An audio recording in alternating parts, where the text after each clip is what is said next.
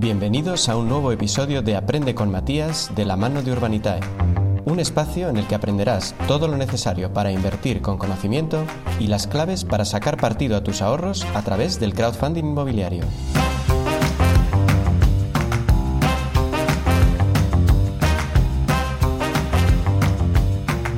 ¿Qué es una SPV? Hoy os traigo a clase nada menos que las SPVs. No me diréis que no suena muy cool y también vagamente amenazador, pero no os preocupéis. ¿Habéis oído hablar de las sociedades limitadas y sociedades anónimas? Exacto, como en la peli Monstruos S.A. Bueno, pues las SPVs son sociedades como esas, pero creadas con un fin muy distinto al tradicional, que es el de constituir una empresa.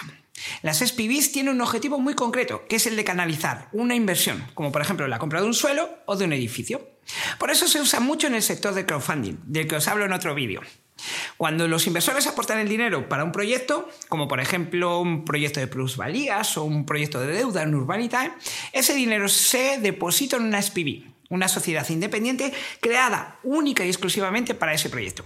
De esta manera se aísla el riesgo y no se mezcla con otros proyectos del promotor. Lo que pasa en tu SPV se queda en tu SPV. Baby.